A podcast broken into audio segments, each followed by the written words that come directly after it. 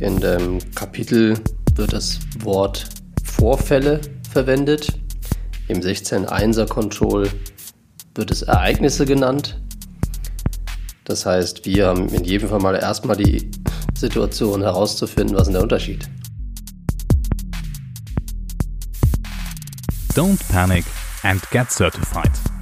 Ein Quick Guide Podcast zu DSGVO und TISAX mit Marco Peters.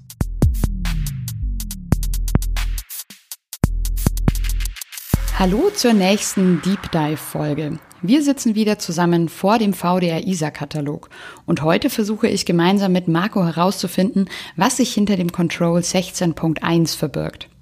Ich hoffe, auch ihr habt den Katalog alle offen beim Zuhören. Dann kann es ja losgehen, oder? Beim Kapitel 16 geht es um das Thema Informationssicherheitsvorfälle und natürlich, wie ich damit umgehen muss.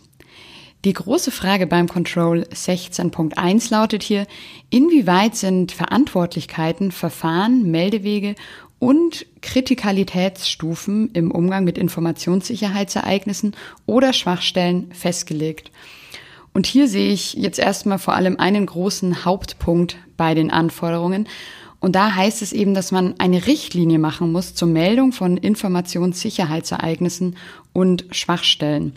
Aber Marco, vielleicht kannst du mir jetzt erstmal erklären, was denn alles dann in dieser Richtlinie berücksichtigt sein muss. Naja, wir haben ja hier in jedem Fall mal schon mal zwei Wörter, die wir immer mal wieder erklären müssen. In dem Kapitel wird das Wort Vorfälle verwendet. Im 16.1er Control wird es Ereignisse genannt. Das heißt, wir haben in jedem Fall mal erstmal die Situation herauszufinden, was ist der Unterschied. Das heißt, wenn wir gleich davon sprechen, eine Richtlinie zu erstellen, müssen wir erstmal verstehen, was ist denn der Unterschied zwischen einem Ereignis und einem Vorfall. Und das ist erstmal wichtig. Und dann können wir natürlich entsprechend Verfahren, Meldewege etc. Also all das, was in der Fragestellung da steht, das ist eine ganze Menge Zeug zu tun im Vorfeld ähm, entsprechend für Ereignisse und Vorfälle. Okay, vielleicht kannst du da ja gleich mal erklären, was eben der Unterschied ist und vielleicht auch ein paar Beispiele nennen, die du vielleicht auch schon selber erlebt hast. Ja, man muss sich so vorstellen, dieses Control, beziehungsweise dieses Kapitel soll ja uns in die Lage versetzen, zu wissen, was könnte passieren, also Ereignisse, also was ist passiert, es ist kein Schaden aufgetreten, aber es hätte einer passieren können. Die Tür ist nicht ins Schloss gefallen. Eigentlich gehört sie ins Schloss. Ähm, wenn sie nicht ins Schloss fällt, heißt das, dass der Zutrittsschutz nicht funktioniert. Das heißt, es ist insofern dann ein Ereignis, wenn eigentlich nichts passiert ist. ich habe es gemerkt, ähm, okay, die Tür fällt nicht ins Schloss ähm, und jetzt melde ich es, damit sich jemand darum kümmern kann, dass die Tür bitte wieder ins Schloss fällt. Ja, dass vielleicht witterungsbedingt im Sommer sich die Tür anders verhält wie im Winter.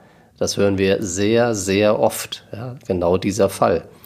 Äh, und da ist es natürlich so, dass, dass aus diesem Ereignis bitte kein Vorfall werden soll, sodass sich ähm, dann auch jemand schon ums Ereignis kümmert. Ja, das ist eigentlich letztendlich auch schon der Unterschied Okay, also ein Vorfall wäre, wenn es dann wirklich passiert wäre, zum Beispiel die nicht ins Schloss gefallen wäre und dann wäre jetzt jemand unerlaubterweise reingekommen ins Gebäude oder so. Richtig. Ja. Ein Unbefugter hat den Raum betreten und hat entsprechend Zugriff auf Informationen bekommen. Ja, das wäre jetzt der, der Fall, der nicht so schön ist. Und das ist ein Vorfall. Und wir wollen jetzt hier aber auch schon Ereignisse wissen. Und ähm, es ist nun mal so, dass wir in den meisten Fällen in der Vergangenheit gar nicht so die Ereignisse getrackt haben. Wir haben nicht wirklich im Blick, wie oft passiert denn sowas. Ja. Wenn, bei Vorfällen ist es natürlich anders. Vorfälle, oh, wenn was passiert ist, ja, dann, dann hat man sich gekümmert, man musste sich kümmern. Ähm, aber hier gehen wir schon einen Schritt vor. Und das ist, das ist ganz wichtig zu verstehen im Control, weil hier wollen wir tatsächlich viel mehr wissen. Wir wollen viel mehr wissen, was, liebe Mitarbeiter, liebe Kollegen, sagt uns doch Bescheid, wenn euch irgendwas auffällt, was eigentlich hätte anders sein sollen. Äh, sagt uns lieber einfach Bescheid und äh, spammt uns zu. Wir werden schon irgendwann rufen, stopp, wenn wir zu viel kriegen. Ähm, in der Regel ist das nicht so. Dementsprechend motivieren wir dann auch immer schon auch alle Leute, schickt irgendwelche Dinge, die euch auffallen, bitte ähm, an uns, sodass wir uns kümmern können. Wir können ja immer noch entscheiden. Das ist noch nicht mal ein Ereignis. Ja. Okay, und jetzt ist ja hier gefordert, oder es geht ja jetzt erstmal darum, eine Richtlinie eben zu erstellen zu dem Thema Meldungen, also um da mal einen Überblick sich zu verschaffen. Und was muss denn da alles rein in diese Richtlinie zu diesen Meldungen? Genau, also Richtlinie muss man insofern so sich vorstellen, wenn ein Ereignis passiert, mir fällt etwas auf, ja, Tür fällt nicht ins Schloss, dann muss es einen Meldeweg geben. Der muss definiert sein und den müssen auch alle Mitarbeiter kennen. Das heißt, die Leute müssen wissen, okay, wo melde ich das jetzt, wie melde ich das, äh, was für Informationen muss ich da angeben und das muss festgelegt werden. Ähm, manche Unternehmen machen es ganz einfach, also sagen, okay, all solche Dinge bitte immer an eine Ereignis-E-Mail-Adresse senden. Hat den großen Vorteil, dass das auch die Leute machen können, die gerade eh die Letzten im Büro sind, endlich nach Hause wollen. Jetzt fällt denen was auf und jetzt dieses fünfseitige PDF-Formular äh, ausfüllen und dann noch äh, doppelt äh, und so weiter. Du weißt, worauf ich hinaus will. Das heißt, hier macht es dann schon Sinn, vielleicht eher einen einfachen Weg zu wählen, damit der Mitarbeiter auf dem Weg zur U-Bahn noch seine Mail absetzen kann und da weiß nicht, drei Fragen noch beantwortet, die er entsprechend reinschreibt. Wir sagen immer, und wenn du nur im Betreffsfeld uns noch meldest, äh, dass da irgendwas dir aufgefallen ist, dann haben wir ein Ereignis gemeldet bekommen und äh, wir wissen dann auch schon damit umzugehen. Im schlimmsten Fall fragen wir nochmal nach. Aber lieber bekommen wir so ein Ereignis gemeldet, als wenn ein Mitarbeiter sagt, der Meldeweg ist zu kompliziert oder ich weiß gar nicht, wie das geht, habe schon lange keine Meldung mehr abgesetzt. Da sollte man auf jeden Fall einen, einen, einen Weg finden. Ich will nicht sagen, wo man als Mitarbeiter ger gerne eine Meldung absetzt, aber irgendwas in der Richtung. Aber hier heißt es jetzt ja auch Meldeformular. Das klingt für mich jetzt so, oder wenn ich das lese, dachte ich jetzt, okay, man braucht unbedingt ein Meldeformular und vielleicht nicht einfach nur schnell eine E-Mail. Je nachdem, was für ein Ereignis oder Vorfall du hast, ähm, muss es ein Formular sein. Denken wir mal an die Datenschutzgrundverordnung. Wenn wir dort einen Vorfall haben, dann brauchen wir ein Formular. geht gar nicht anders. Wir sind verpflichtet. Das Gleiche ähm, wird in Bezug auf Datenschutz sein, wenn wir Auftragsverarbeiter sind und dort auch einen Vorfall haben. Auch da muss es Formulare geben. Da reicht nicht eine E-Mail im Betreffsfeld, hab aus Versehen Folgendes getan. Ja, das, das geht dann natürlich nicht. Und das betrifft all das, wo wir entweder gesetzliche oder vielleicht auch vertragliche Verpflichtungen haben. Als nächstes steht hier dann noch bearbeitende Organisation. Was ist denn dann damit gemeint? Ja, ganz wichtig ist natürlich auch hier, dass diese Meldung bei der richtigen Person, bei der richtigen Fachabteilung landet, die sich entsprechend dann auch kümmern kann. In manchen Fällen gesetzliche Vorgaben muss das vielleicht auch in einem gewissen Zeitraum sein. Also da muss man auch vielleicht schnell handeln. Für vertragliche Verpflichtungen genauso. Das heißt, ähm, wir sollten bei bestimmten Dingen, je nachdem, in welchem Organisationsstruktur wir sind, macht es vielleicht sogar auch Sinn, das da zu unterscheiden und zu sagen, diese Meldung geht dann direkt an die Abteilung ja, oder, oder ähnliches. Kann auch sein, dass diese, dieser Meldeweg äh, zentralisiert gelöst ist und der, ein bestimmter Stab auf dieses Postfach zugreift oder auf diese Information zugreifen kann und diejenigen, die es betrifft, schnappen sich, das ist, das ist von Organisation zu Organisation tatsächlich total unterschiedlich. Da würde ich auch immer das nutzen, was, was, was irgendwie gerade schon im Einsatz ist oder was, was schon immer im Unternehmen im Einsatz ist, äh, was die Leute vielleicht sogar kennen. Ne? Über den Weg, ach, da, da machen wir das ja auch, also machen wir das da auch. Ähm, und dementsprechend kann man den Zugriff gewähren für die entsprechenden äh, Organisationen und die oder die Verantwortlichkeiten innerhalb der Organisation, damit das auch richtig an den Stellen auch aufgehoben ist. Okay, also da muss jedes Unternehmen quasi so ein bisschen seine eigene Lösung finden, was dann jeweils passend ist. Zuletzt haben wir hier noch den Punkt bei hohem Schutzbedarf. Da heißt es, Anforderungen aus Geschäftsbeziehungen sind ermittelt. und umgesetzt. Was hat es denn jetzt quasi mit anderen zu tun? Naja, eben hatte ich ja schon das Beispiel mit den ähm, gesetzlichen Verpflichtungen aus der Datenschutzgrundverordnung. Das heißt, wenn uns hier ein Vorfall passiert ist, ein Datenschutzvorfall, dann sind wir verpflichtet, das der Aufsichtsbehörde zu melden. Ja, spätestens da wird es dieses Formular geben, um der Aufsichtsbehörde genau Bescheid zu geben. Gleiche Verpflichtungen oder ähnliche Verpflichtungen haben wir vielleicht aber auch mit dem Auftraggeber. Wenn wir jetzt wieder an, an Volkswagen zum Beispiel denken und an die Rahmenverträge und die, die Klauseln, die da äh, untergebracht sind, da gibt es auch darum, dass wir hier verpflichtet sind, ähm, an Volkswagen beispielsweise zu melden, wenn uns vielleicht auch irgendwas passiert ist. Uns ist was abhanden gekommen.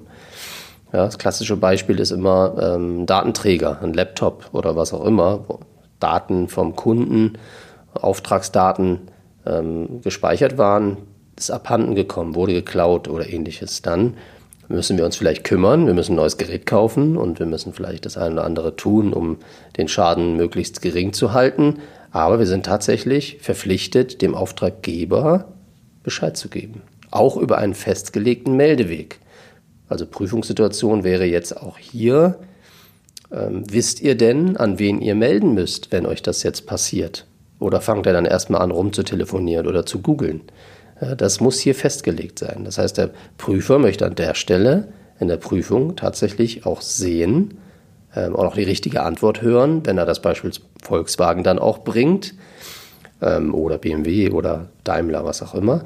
Dann müsst ihr auf dem Schirm haben, an welche E-Mail-Adresse, wenn es per E-Mail gemeldet werden soll, an welche Telefonnummer oder wie auch immer, wie gemeldet wird und dass ihr auch genau wisst, was zu tun ist. Ja, vielen Dank, Marco. Dann weiß ich da jetzt schon mal Bescheid in Bezug auf die Richtlinie. Was ich mich jetzt noch ein bisschen frage, und vielleicht hast du da ja einen Tipp für mich und unsere Zuhörerinnen und Zuhörer, wie mache ich das denn, wenn dann zum Beispiel über ein Meldeformular oder eine E-Mail dann hunderte, tausende von E-Mails reinkommen, die alle irgendwas melden wollen? wie behalte ich denn da den Überblick oder woher weiß ich denn, was ich wie vielleicht zuerst dann abarbeiten muss? Ja, das ist ein ganz wichtiger Punkt. Das steht ja jetzt hier gar nicht drin. Äh, wenn wir uns jetzt nur die Anforderungen anschauen, dann machen wir die Richtlinie, wie wir es gerade besprochen haben. Ähm, wir haben dann entsprechend auch Meldewege definiert, alles wunderbar. Aber natürlich geht es hier darum, dass wir doch möchten, dass nichts passiert. Das heißt, wir möchten auch an der Stelle es im Griff haben, was denn so alles passiert. Und da brauchen wir aus meiner Sicht eigentlich in nahezu jeder Größenordnung ein zentralisiertes System. Am besten wäre natürlich ein Ticketsystem. Ticketsystem hat in manchen Punkten vielleicht irgendwie einen schlechten Ruf, ja, aber letztendlich ist das die beste Möglichkeit, das von dir beschriebene Szenario, also mehrere hundert Meldungen kommen rein ähm, wie werden die denn abgearbeitet? hast du eine Vollzeitstelle dafür? Ähm, ähm, ja, schwierig, weiß ich nicht. Sind es mehrere Leute, die äh, alle auf ein, auf ein Postfach zugreifen, dann sollte schon auch, äh, sollten die Leute auch in der Lage sein zu sehen, wer macht denn gerade was. Ja?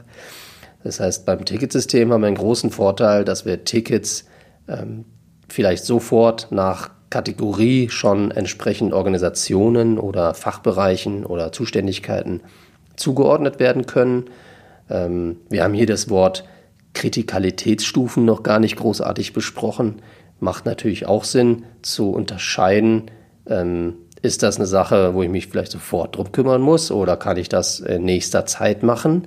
Das heißt, ähm, wenn wir ein Ticketformular haben, auch für Mitarbeiter, für einen einfachen Meldeweg und er hat halt in drei, vier Punkten mal kurz die Möglichkeiten, irgendwie zu sagen, wie dringend es ist oder äh, das können viele schon selber einschätzen. Ja. Und spätestens aber die Leute, die Zugriff aufs Ticketsystem haben und die Tickets bearbeiten, können an der Stelle vielleicht nach, nachbessern. Ja, sie können die Kritikalitätsstufe entsprechend nochmal anpassen oder, oder ähnliches. Wichtig ist halt, wenn du wirklich hunderte Meldungen hast, ähm, und du hast Sachen dabei wie gestern bin ich am Gebäude unserer Firma vorbeigeradelt und habe gesehen, dass im fünften Stock das Fenster gekippt ist. Der nächste Punkt ist, ähm, die Besenkammer im Keller unten stand offen. Gehört das so? Fragezeichen. Ähm, aber und dann kommt noch ein Fall, äh, ich habe unsere komplette Adressliste an die falsche E-Mail-Adresse gesendet. Ja, das sind jetzt drei Tickets, die eingehen. Aber ich glaube, der letzte Fall, da gibt es einiges zu tun und auch in einem gewissen Zeitraum. Ja, das heißt, man muss schnell handeln. Und das ist hier auch damit gemeint. Das heißt, du musst schon dann anhand dieser 100 eingehenden Tickets schnell erkennen können, welche Sache fange ich denn jetzt an? Fange ich erst mit der Besenkammer an, dann gucke ich mal, dass ich mit ein paar Leuten spreche wegen dem gekippten Fenster im fünften OG. Nein, also ich glaube, jeder, der jetzt zuhört, weiß genau, worauf ich hinaus will.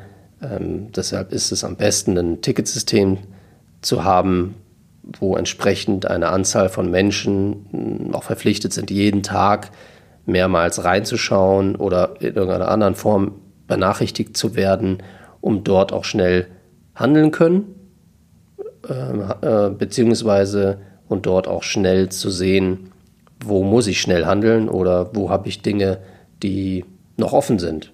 Oder ich kann auch mal nachschauen, wer kümmert sich denn um die Sache. Ich habe gestern ein Ticket gesehen, das war noch offen. Ähm, dann gehe ich jetzt ins Ticketsystem rein und sehe ganz klar, wer kümmert sich, wer ist dran. Ist es vielleicht schon erledigt? Ja, ja das ist mit E-Mail-Postfächern äh, nur schwer abzubilden. Okay, alles klar, perfekt. Hier gibt's jetzt sonst keine weiteren Anforderungen, dann war es das schon mit dem Deep Dive für den Control 16.1. Wie immer sage ich danke Marco dir fürs Übersetzen und danke euch fürs Zuhören. Wenn ihr irgendwelche Fragen an den Marco habt, dann schreibt einfach eine E-Mail an podcast.marcopeters.de. Ciao und bis zur nächsten Folge.